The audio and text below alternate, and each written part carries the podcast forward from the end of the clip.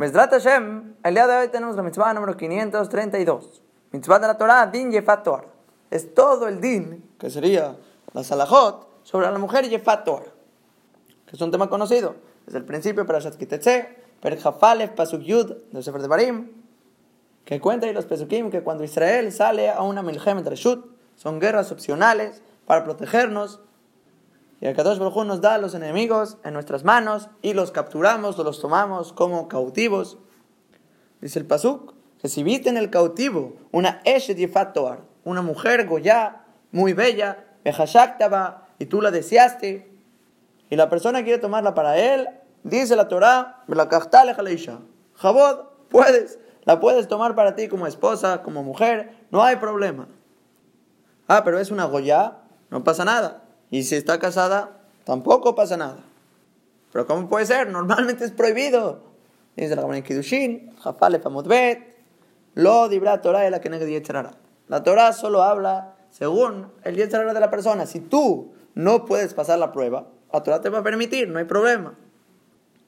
Y de aquí todos sabemos que todo lo que la Torah nos dijo que sí hay que hacer, que sí está prohibido, que tienes que hacer, es obligatorio. Si puedes, tienes posibilidad y tienes capacidad de hacer todo lo que la Torah te dijo.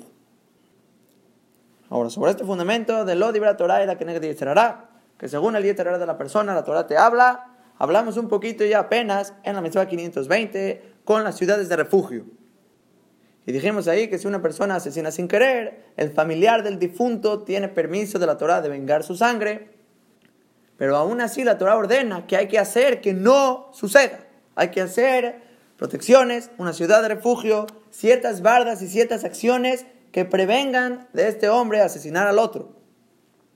Y dijimos ahí un Yesod Gadol, un fundamento muy grande. No todos los permisos significa que es la voluntad de Boreolam. No todos los permisos es lo que Hashem espera de uno. Lo que Hashem quiere, su voluntad, no, no significa eso. Y así como allá la voluntad de Boreolam no es que el familiar del difunto asesine a la otra persona. Boreolam no quiere que eso suceda, por eso dijo hay que hacer ciudades de refugio. Igualmente nuestra mitzvah, la continuación de los pesukim, se trata justamente de eso, de hacer una prevención de que la persona quiera casarse con esta señora. Porque primero dice la Torah, en Pasuk Yudbet, la vas a traer dentro de tu casa y vas a rapar toda su cabeza de esta señora. Completamente calva tiene que quedar. Estas son condiciones que la Torah pone para que puedas traer esta Goya a tu casa eh, como esposa. Tienes que raparla por completo. Después, segunda condición, hay que dejarle las uñas largas, que le crezcan las uñas por 30 días. Ahora, y además, hay que quitarle también las ropas bonitas que tienen puestas. Porque antes estas mujeres, justamente, se iban muy, muy bellas para la guerra, para seducir a los enemigos y hacerlos caer, distraerlos con todo tipo de acciones. Entonces hay que quitarle esas ropas bellas y darle ropas normales. Y ya después que la apariencia de esta señora está horrible, hay que hacer que llore 30 días por su papá, su mamá, que ahí se siente en tu casa y tú tienes que estar con ella constantemente por 30 días viéndola, ese horror, esa escena, cómo está ahí, toda tirada. Y dice la Torah, ya después de todo eso, ve a Jarquén, Elea, ya puedes tener relaciones con ella y después te casas con esta mujer. Y esas son las condiciones. ¿Quieres este permiso que la Torah te dio? Hacer la acción que estás deseando tanto, lo haces como la Torah lo describe. La Torah te dice, le, le rapas, le dejas las uñas, las ropas, que llore y de esa manera, ya que es despreciable, ya que está asquerosa delante de ti, ok, ahora sí, si quieres, ve. Ahora, de aquí vamos a agarrarnos para decir un yesod muy, muy gadol, que la Torah lo está usando. La Torah usa este yesod es el fundamento de cómo dar musar a una persona para que se abstenga de hacer algo que tanto desea. El Rambam, en Pirkei Avot, Perkalef Mishnah Zain, cuando describe el tipo de habla de Derech Eretz, que realmente está hablando, está describiendo el musar, que es algo que despierte la Neshama, despierte a la persona a querer hacer Avodat Hashem. Entonces ahí escribe el Rambam que parte del musar es alabar, alabar mucho, mucho las buenas cualidades y a los tzadikim, la gente buena que las hace, y al mismo tiempo despreciar tan fuerte las malas cualidades y a los reshaim que las hacen y la gente que se comporta de esa manera, hay que hacer y como que resaltar los extremos del asunto para que la gente le quede claro qué es bueno y qué es malo. Y vamos a poner como ejemplo la tzedakah. Tzedakah quiere la persona convencer a otro que dé tzedakah y que no se acode. Entonces habría que enseñarle los dos extremos del asunto, el bueno y el malo. Entonces, ¿qué vas a hacer? Le hablas de los Gemarot de Mbababatra, Dafjet hasta Dafyud, que ahí hablan de la grandeza de Tzedakah y del desprecio al que no la da. Le vas a decir, el que da Tzedakah va a tener hijos, Talmideh Jamim, hijos, vale Jochma, vale Musar, vale Agadá. Y además la tzedakah te salva del Geinam, de muertes extrañas. La tzedakah puede doblegar todo tipo de fuerzas y ángeles que se crean con Averot. Y además está escrito, Hashem te da más, vas a tener hijos a Shirim. Y todo tipo de alabanzas sobre cierta acción que quieres convencerlo a hacer, que Hazal alabó y engrandeció y entiende la grandeza del acto. Y así obviamente va a querer hacerlo.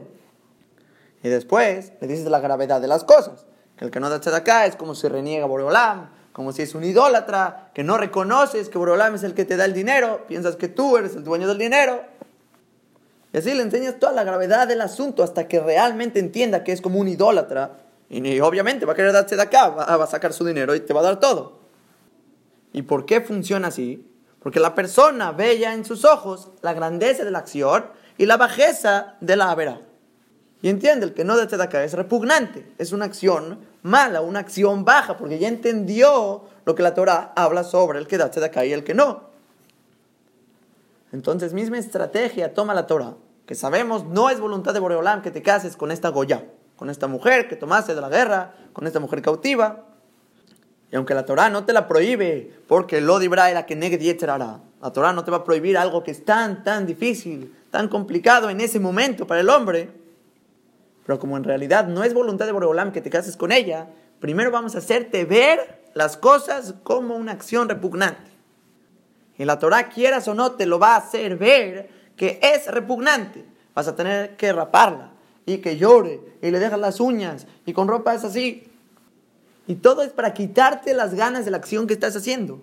No es más que una acción que es asquerosa, es asquerosa delante de Hashem. Boreolam no quiere que estés haciendo estas cosas, que tomes a esta mujer de la guerra y es una simple insinuación de Boreolam que no es Rechon Hashem, no es voluntad de Boreolam que vayas y la tomes. Al revés, es asqueroso, es disgustante.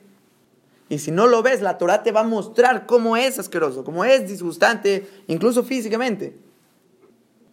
Esta persona de la guerra, de repente la vio, vio a esta señora, Behashaktaba, la deseó tanto que está ciego, ahorita está ciego. No ve nada, piensa que está enamorado, está corriendo detrás de sus deseos la única manera que tiene la Torah para frenar esto es hacer la acción que está haciendo despreciable, asquerosa, disgustante delante de él. Y este es un fundamento muy, muy grande que hay que tomarlo para toda la vida. Si quieres convencer a alguien, hacer un cambio en alguien, demostrarle e incitarlo a cumplir cierta mitzvah, dejar cierta verá, tienes que mamás mostrarle y gritarle la grandeza de su acción. Es enorme mitzvot, construcción, el zhar, el najatruach que le das a Borolam, los malachim bailando en el shamaim por tu acción. Y al mismo tiempo tienes que mostrarle lo contrario, la repugnancia de la acción, la bajeza, el castigo y furia que despierta en el shamaim. Y ahora sí, ya metiéndole conciencia a esta persona, entendiendo la grandeza y bajeza de la acción, puede cambiar, puede mejorar y tomar el reproche de alguien, puede cambiar y entender que esto vale la pena, esto no vale la pena.